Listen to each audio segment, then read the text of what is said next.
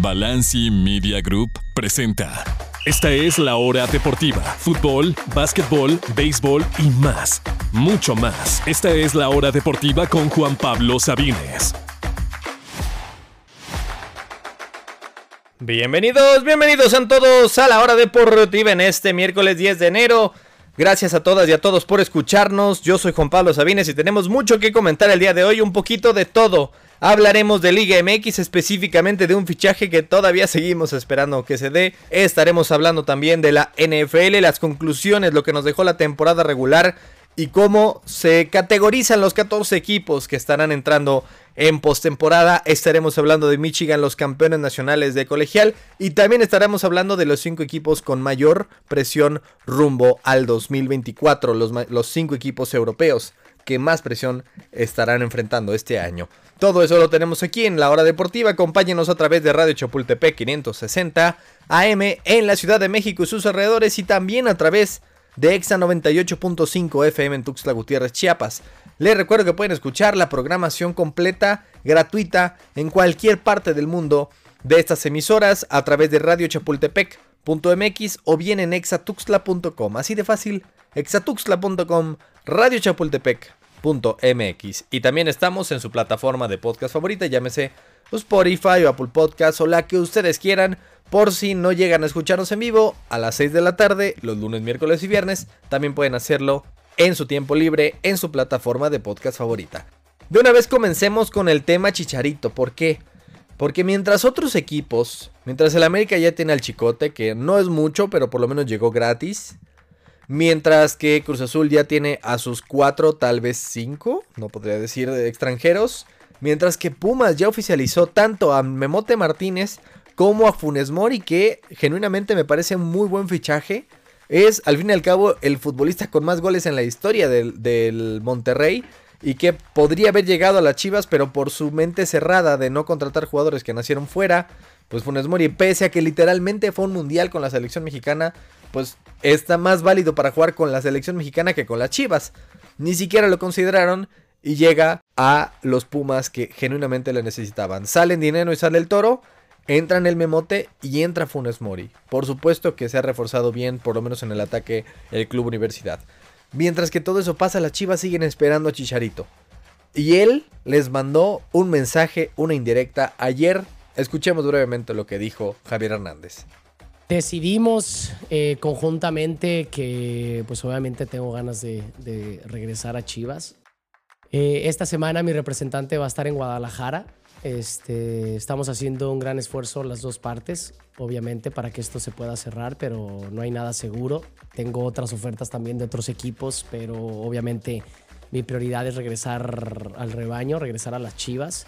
Pero ya sabemos cómo es esto. Mi representante estará la próxima semana en Guadalajara. Bueno, no la próxima semana, perdón, esta semana en Guadalajara, este, para que, pues ojalá ojalá, ojalá que se pueda cerrar lo más pronto posible y que las dos partes estemos eh, muy contentos, este, muy felices con el acuerdo y que pueda incorporarme al equipo lo más pronto posible. Por el menciono de que también hay más ofertas porque este, por si esto no se llega a cerrar, aunque como aquí se los vuelvo a repetir, yo tengo muchas ganas de regresar a las Chivas, este, al rebaño, a mi casa. Este, no hay nada oficial, no se ha cerrado absolutamente nada, está en proceso. Tengo muchas ganas de que se pueda cerrar lo más pronto posible. También la directiva eh, tiene muchísimas ganas y muchísimos deseos de que se dé. Mi representante viajará a Guadalajara en estos días para que podamos culminar esto y que se pueda cerrar lo más pronto posible. Como lo voy a decir, ojalá que se pueda dar. Este, y bueno, yo estoy haciendo todo de mi parte, también ellos lo están haciendo para que, pues, para que pueda volver a vestir la rojiblanca. Pues el torneo empieza en dos días y ese es el mensaje de Chicharito a las Chivas, metiendo presión. Es una bonita oportunidad para ambas partes, incluso llegó a decir su propio representante, pero todavía no se ha cerrado nada. Y lo de Kate Cowell también es para meter presión. Si realmente no se da lo de Chicharito, pues ya Kate Cowell que sí no habla español, no nació en México, sus papás no son mexicanos, pero su abuela sí lo es. Pues él es mexicano y puede jugar en México y por supuesto que puede jugar en las Chivas, pero es el plan B El plana sigue siendo Javier Hernández, que ya lo dijimos aquí es el cansancio. Sería bueno porque les hace falta, pero sería en general bueno para vender boletos, para vender playeras y para el fútbol mexicano tener un ídolo como el que no hemos tenido en tanto tiempo. Pero bueno, por lo pronto hacemos una pausa y continuamos con más aquí en la hora deportiva. No se retire. Fútbol americano, touchdown, toda la acción de la NFL, aquí en la hora deportiva.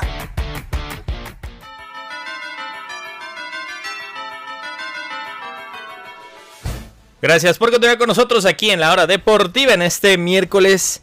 Miércoles 10 de enero y bueno, ya ha terminado la temporada regular, ya es época de postemporada para 14 equipos y época de temporada baja para otros 18. Pero antes de hablar de lo que nos dejó no solamente esta última semana, sino en general esta temporada regular, demos un cierre a lo que fueron las 5 favoritas de la temporada regular. Fallamos obviamente algunas semanas que no estuvimos, pero en general tuvimos un total de 16 semanas de 18 que cada viernes estuvimos aquí diciendo los 5 favoritos con línea de apuesta y al final, incluyendo esta última semana que tuvimos las 3 buenas de Dallas, de Green Bay y de Detroit, los 3 cubriendo la línea de apuesta como favoritos, nos fallaron los Jaguares y nos fallaron los Cafés de Cleveland por bastante. Al final terminamos el año con marca de Redoble de tambores, 43 buenas, 37 malas. ¿Qué quiere decir eso? Digamos que apuestas dos, ganas una, pierdes una, quedas tablas. Lo que ganaste lo recuperas, pero perdiste tus, tu otra lana, es decir, quedaste exactamente igual. Es decir, que si en todo el año apostaste exactamente lo que yo te dije aquí, todas las buenas, todas las malas, digamos que 200 pesos por partido, digámoslo así, al final del año hubiera sido 1200 pesos más rico haciéndonos caso en todas y cada una de las apuestas. Y verdaderamente no es fácil. Vean, prácticamente todos los programas de deportes hacen apuestas, bla, bla, pero es muy difícil que terminen con marca ganadora. Y lo logramos. No fue fácil en absoluto, pero logramos tenerla este año. Pero bueno, ahora sí, pasemos a lo que nos dejó esta temporada. Principalmente hay una conclusión que fue un año bajo para los mariscales en general. Ya lo habíamos hablado hace un año, pero ahora que acabó la temporada podemos confirmarlo, que básicamente fue un año bastante bajo específicamente para los mariscales. Entre los que seleccionaron, obviamente Rodgers que jugó cuatro jugadas, Burrow prácticamente todo el año, Kirk Cousins, Justin Herbert al final, Deshaun Watson, los Daniel Jones, Anthony Richardson, más los que seleccionaron pero siguiendo, siguieron jugando aunque claramente bajaron su nivel debido precisamente a esas lesiones, como Trevor Lawrence y como Jalen Hurts. Ambos siguieron jugando, sí, pero un nivel muy muy bajo de lo que nos tienen acostumbrados. Y además que el mejor mariscal de la tierra, Patrick Mahomes, tuvo por mucho el peor año de su carrera, básicamente en todas las estadísticas posibles. Fue un año tan bajo que Lamar Jackson seguramente ganará el MVP, no por ser espectacular necesariamente, sino porque ha sido el más efectivo y porque es el mejor jugador en el mejor equipo. No es que eso no sea merecido, pero no es nada espectacular como en otros años.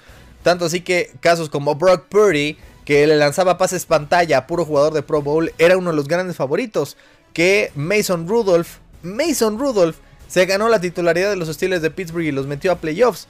Así debajo ha sido el año. Esa es la mala, la buena, entre comillas, es que podemos esperar, podemos esperar que el próximo año, por ejemplo, entre los que van a regresar, Burrow, Herbert con nuevo mariscal, Rogers ahora sí saludable, Kirk Cousins quién sabe dónde, Russell Wilson lo veremos en otro lado, ya estará de regreso Anthony Richardson, será el segundo año de CJ Stroud, que ha sido la mejor sorpresa de todas, a ver Will Levis creo que ya será titular no sé Bryce Young realmente cuánto vaya a mejorar. Y además de todo, pues los mariscales que van a llegar en el draft, en un draft mucho mejor, me parece que el del año pasado. Obviamente Kelly Williams, que es un unicornio, más Drake May, más Jaden Daniels, más, Michael Perex. Me parece que eso, todo ello va a conjugar un mucho mejor año la próxima temporada de mariscales. Pero bueno, ahora sí, ya pasemos a los 14 equipos de postemporada. Muy brevemente, hay que definirlos, porque hay que dividirlos no necesariamente los 14 equipos llegan de la misma forma ni tienen las mismas aspiraciones. Por eso,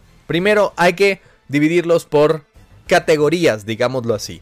La categoría realmente les conviene haber entrado, entrado es para los acereros de Pittsburgh. Yo diría que entre los 14 equipos que entraron, el número 14 son los Steelers. Claro que están alegres los muchos, muchos aficionados de acereros en haber pasado. Y más cuando hace tres semanas estaban 7 a 7, eh, estando en el hoyo, perdiendo ante los Patriots, ante los Cardinals. Pero hoy, con tres victorias después y una debacle de los Jaguares también después, aquí están liderados por Mason Rudolph. Aunque eso puede que sea peor para su futuro. Porque de por sí tienen muy pocas chances de eliminar a Buffalo de visita. Y ahora más cuando ya se confirmó que su mejor jugador, por mucho que es TJ Watt, no estará, ya está descartado. Significa que en vez de hacer cambios de fondo a la plantilla que son necesarios, van a decir, ah, entonces no estamos tan lejos de ello. Cuando yo creo que sí lo están y que lo han estado por mucho tiempo. Steelers están en la peor situación posible que es la mediocridad. Nunca son malos, nunca tienen una temporada perdedora, siempre están ahí justamente metiéndose como comodines o quedándose fuera pero con marca ganadora. Pero al mismo tiempo, nunca son contendientes. Nadie pone a los Steelers realmente como uno de los candidatos al Super Bowl.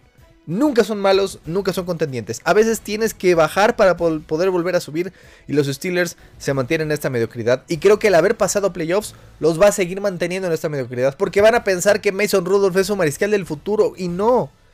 Yo defiendo a Tomlin, pero tal vez este es el año que tenía que terminar, pero como pasó a postemporada, no va a ser el caso. Creo que terminará tal vez siendo peor, siendo un espejismo, siendo una maldición disfrazada este pase a la postemporada milagroso de los Steelers. Ahora, la categoría, muy brevemente, la categoría contentos de estar aquí es para los Tejanos, los Empacadores y los Bucaneros. Todos podrían perder por 40 este fin de semana y no les importaría en lo más mínimo. Houston había ganado 11 partidos en total en 3 años, entre 2020, 21 y 22, y este año ganaron los mismos 11. Stroud será segurísimo el novato del año y además la dupla Stroud con Demeco Ryans es la primera en la historia de mariscal y entrenador novatos, ambos, en ser campeones divisionales. Por supuesto que el futuro le sonríe. El caso de Green Bay vio a Jordan Love tener más yardas, más anotaciones y más victorias en su primer año como titular que tanto Brett Favre como Aaron Rodgers. Superó a ambos en todas esas categorías. Un 2023 que parecía ser reconstrucción termina siendo un éxito entran a postemporada y además están jugando su mejor fútbol americano cuando más importa. Y Tampa Bay encontró, quien lo hubiera dicho, en Baker Mayfield a un reemplazo de Tom Brady mucho más que competente y pese a tener a la peor situación de tope salarial con el dinero muerto de lo que le están pagando a Brady por no jugar para ellos, pues terminan como trinca, tricampeones divisionales. Todos ellos están contentos de estar aquí e insisto, el futuro es brillante sobre todo para Houston y Green Bay, sin importar lo que pase este fin de semana. Mientras que la otra cara de la moneda, los que entran a postemporada, pero entran básicamente de reversa, son las Águilas y los Delfines. ¿Quién hubiera dicho que un equipo con marca de 10 y 1 iba a terminar la campaña perdiendo 5 de 6 con la peor, y no estoy exagerando, la peor defensiva de toda la liga? ¿Y quién diría que también un equipo que hace apenas dos semanas en el juego contra Baltimore estaba peleando por el primer lugar de la conferencia y termina como comodín, termina perdiendo su división en su propia casa y quedando con marca de una victoria y cinco derrotas ante rivales con marca ganadora. Filadelfia y Miami están en postemporada, pero no podrían haberlo hecho en el peor momento.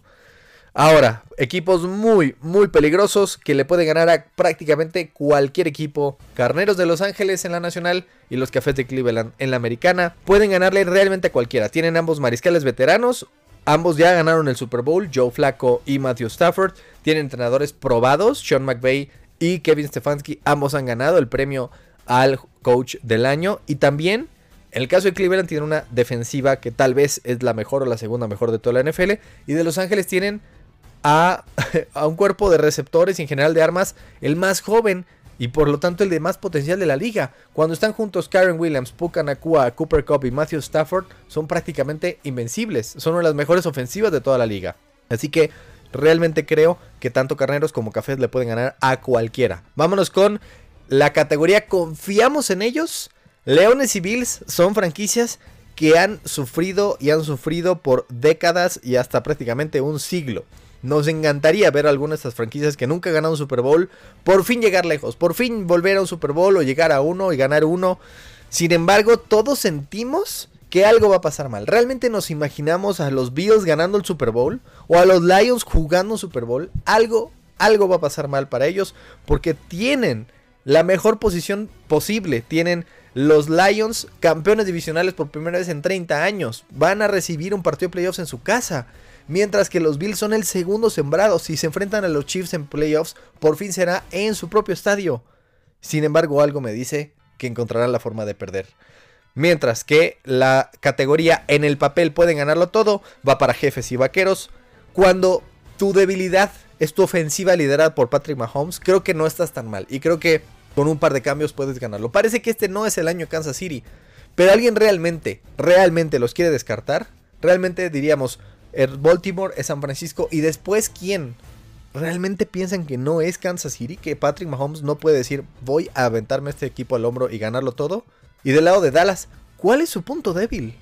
Fuera de los errores mentales o del manejo del reloj o lo que pase con McCarthy, ¿cuál es el punto débil de Dallas? Excelentes receptores, Dak fue el segundo mejor mariscal de la liga este año, tienen buena defensiva, no es tan buena como pensamos, pero es una de las mejores de la liga, recuperan balones, son excelentes locales. ¿Realmente cuál es el punto débil de Dallas? En el papel, por supuesto, que tanto Kansas City como Dallas pueden ser campeones. Mientras que la última categoría es Super Bowl o nada. Si no llegan al Super Bowl, es más, si no ganan el Super Bowl, es un fracaso. Baltimore, este es su año. San Francisco, este es su año. Cualquier otra cosa y será un absoluto fracaso. Vamos a hacer una pausa y continuamos con más aquí en la hora deportiva. No se retire, seguimos con más. Fútbol americano, touchdown, toda la acción de la NFL, aquí en la hora deportiva.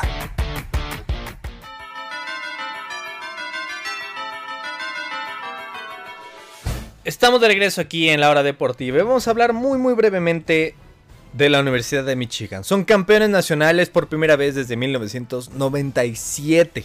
Pero cuando en aquel entonces no había campeonato nacional, cuando en aquel entonces no había nada más que un comité decidiendo quién era el mejor equipo al final del año y además ese año empataron con Nebraska, hubo algunos que dijeron que eran ellos, otros que Nebraska. Si bien literalmente la página de Wikipedia tienen un asterisco diciendo para algunos no fueron los únicos campeones nacionales. Es decir, es la primera vez que una universidad tan grande, tan histórica, literalmente no hay tres universidades más importantes en Estados Unidos, específicamente para el fútbol americano, que la Universidad de Michigan, que tantos y tantos años estuvo en la mediocridad hasta que llegó Jim Harbaugh en 2015 y le costó también tantos y tantos años. Sus primeros seis años no pudo vencer a Ohio State, que es el rival más odiado, es la mejor rivalidad en el fútbol americano colegial, Ohio State contra Michigan. No podía pasar de esa pared, lo querían correr, simplemente se había olvidado el mundo de Jim Harbaugh. Era simplemente, ah, ya está fracasando año tras año con Michigan, siempre quedándose corto, siempre en la orilla. Por fin consigue vencer a Ohio State 2021 y no puede pasar a postemporada. En 2022 los vence, es campeón de su conferencia y lo eliminan en semifinales. Y este año parecía que era ahora o nunca. Vence a Ohio State, es campeón, por fin avanza frente al rival más difícil de todos, que es Alabama de Nick Saban.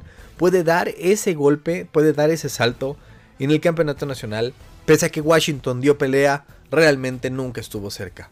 Michigan fue el mejor equipo, se lo merece por ser una universidad tan histórica con tanto tiempo, 27 años de la última vez que habían sentido algo así, y yo diría que nunca habían sentido algo así. La Universidad de Rich Eisen, la Universidad de Tom Brady, la Universidad de Charles Woodson, la Universidad campeona del fútbol americano colegial. Y eso significa también no solamente que hay justicia, no solamente que limpian su nombre, porque por el escándalo que hubo hace unos meses de que habían robado señales, que me parece absolutamente ridículo, eh, tuvo que suspender Jim Harbaugh, de todos modos ganaron sin él varios partidos, eso significa que es tan buen coach que ni siquiera necesita estar para que su equipo juegue bien. Y pues hoy me parece que también él será nuevo entrenador del NFL. No sé de qué equipo, pero me parece que es bien merecido y que será el entrenador más codiciado en la historia de la NFL. Felicidades a Michigan, campeones nacionales. Hacemos una pausa y continuamos aquí en la hora deportiva. Ha llegado el momento de conocer el top 10 de la semana en la hora deportiva.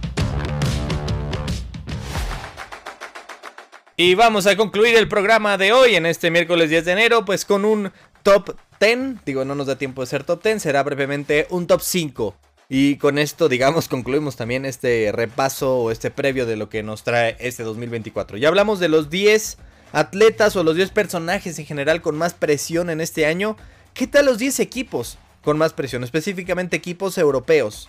Porque hay presión de ganar tu liga, hay presión de ganar el campeonato europeo, hay presión de lo que vas a hacer en el mercado de fichajes, tanto aquí en enero como lo que pasará en el verano. Hay mucha presión sobre estos equipos. Y ojo, no están otros como el Madrid o el Bayern o el City, que por supuesto que tienen presión, nada más porque existen y porque tienen el nombre que tienen y porque tienen el presupuesto que tienen. Y claro que se les va a exigir ganar la Champions, pero digamos, han sido tan exitosos recientemente. El caso específico de esos tres, de Real Madrid, del Manchester City del Bayern Múnich, que realmente si este año no llegaran a ganar la Champions, no creo que sería una catástrofe, digámoslo así, o eh, si no llegaran a ganar su liga, creo que no pasaría nada, sería un pequeño tope o un pequeño bache en sus carreras. Sin embargo, estos cinco equipos realmente tienen la presión de darle vuelta a la página y de cumplir las expectativas. Número 5, Paris Saint Germain. Y yo sé que muchos los descartaron tras las salidas de Messi y de Neymar. Pero yo a inicio de temporada dije, me gusta mucho este PSG. Me gusta lo que hicieron trayendo a Dembélé, trayendo a Colo trayendo a Gonzalo Ramos. Realmente ya no hay distracciones. Kylian Mbappé es su figura y no hay ninguna otra. Y también trayendo un gran entrenador que es Luis Enrique. La verdad es que fracasaron en la Champions League, prácticamente estaban fuera y tuvieron que necesitar ayuda de otro equipo como el Milan para pasar a la siguiente ronda. Además de que tampoco les está yendo tan bien, no, están siendo tan dominantes en Francia, que de poco sirve. Creo que el PSG, en este año de transición y sobre todo que podría ser el último de Kylian Mbappé, este tiene que ser el año de más presión de todos porque este es cuando tienen que ganar la Champions, porque si no Mbappé se les va. PSG número 5, sobre todo por el dinero que han invertido y porque la Champions sigue sin llegar. Número 4, la Juventus. La Juventus tiene la presión de que después de dominar Italia por tantos y tantos años, de ganar la liga por 9 años consecutivos, de repente vio cómo la ganó el Inter y después el Milán y después el Napoli. el Scudetto se ha repartido por otros equipos, pero la Juve ha estado muy lejos de ello. De hecho, el año pasado, entre el fair play financiero que le quitó 10 puntos, no solamente lo sacaron de la Champions que iban a entrar, lo sacaron de toda competencia europea. Eso significa, este año, a diferencia del Inter y del Milan y de todos los demás equipos, solo tienes que concentrarte en la liga. Hoy están en segundo lugar, el Inter sigue ganando partidos, la Juve tiene que volver a ser competitiva y volver a poner a su nombre por lo menos en decir, ok, aquí estamos de regreso en la Champions y de regreso ganando títulos. Llámese la liga, por lo menos la copa. Por supuesto que hay presión en la beque señora. Número 3, Liverpool. ¿Por qué? Porque hoy por hoy son los líderes de Inglaterra. Existe la presión entonces de que ahora son ellos, así como el Arsenal fue el año pasado, los que tienen que mantener esa ventaja y evitar que el Manchester City se las arrebate. Ya les ha pasado varias veces. El único año que realmente tuvieron una ventaja inalcanzable fue el año de COVID, fue en 2020. Que ganaron el título, claro, el primero en su historia en la Premier League pero creo que no le supo tanto por, porque fue precisamente en la época de COVID. Todos sabemos que iban a terminar siendo campeones, pero tuvimos que esperar más de tres meses para ello. Por eso es que creo que Liverpool necesita ganar otra liga y también porque es el clarísimo favorito en la Europa League. No hay ningún otro que le pueda hacer cosquillas. Tiene la enorme presión de ganar la Europa League y si no será un fracaso y de mantener el liderato en la Liga Premier. Número 2, el Manchester United. ¿Por qué? Porque se están cayendo pedazos. Ya fueron último lugar de su grupo en Champions, es decir, ni siquiera entraron a Europa League. Y están fuera de puestos europeos en la liga. Eric Ten Hag no sé cómo sigue siendo técnico ahí. Tienen que ir por alguien en este mismo mercado de enero. Ya no digo que se esperen a verano, ahora mismo. Además de que parece que sus figuras no quieren jugar para ellos. ¿Qué está pasando con los Sancho y los Greenwood? Y ahora Bruno Fernández y obviamente el caso Cristiano Ronaldo. ¿Qué pasa que, los jugadores que llegan a Old Trafford antes era un honor, hoy parece que se vuelven mimados y no quieren estar ahí, quieren ver la forma de huir. No sé este, qué está pasando en el Manchester United, que pensé este año iban a dar la vuelta a la página y no ha sido el caso. Pensé que Ten Hag iba a ser el técnico que tanto tiempo habían esperado y no lo es. Por eso es que creo que el United tiene tanta presión, no de ganar la Champions, de ser competitivos por lo menos. Y número uno, creo que el club con más presión de todos es el Barcelona. Por todo lo que, las deudas que tienen, por todo lo que han invertido esperando que reditue, obviamente llegando lejos en la Champions, lo cual les significa ingresos. y porque básicamente la liga está perdida, por lo cual solo les queda la Champions. Están de regreso en unos octavos de final después de tres años de ausencia. Por primera vez sin Messi están jugando unos octavos de final de Champions desde 2003 que no lo hacían. Por eso es tan importante que el Barcelona llegue lejos, para que dé la vuelta a la página y por su situación financiera. Es crucial por Xavi, por Pedri, por Gaby, por Lewandowski, por la situación económica y porque la liga está perdida, todo ello le mete una enorme presión al Barcelona de volver a ser competitivo en Europa y no simplemente un animador más o un fracaso más como lo ha sido recientemente. Y eso es todo por hoy, amigas y amigos. Gracias a todas y a todos por escucharnos. Les recuerdo que estamos de regreso el viernes, ahora sí, para hablar de lo último del previo de la Liga MX, de lo que esperamos de cada partido de la ronda de comodines en la NFL y mucho más. Claro que sí, aquí el viernes en la hora deportiva, en este mismo canal y en este mismo horario. Gracias a todas y a todos por escucharnos, pásenla bonito, que tengan un gran resto de su miércoles y también mañana su jueves. Yo soy Juan Pablo Sabines, esto fue la hora deportiva. Toda la información del deporte nacional e internacional la escuchaste aquí en La Hora Deportiva con Juan Pablo Sabines. Esta es una producción original de Balanci Media Group.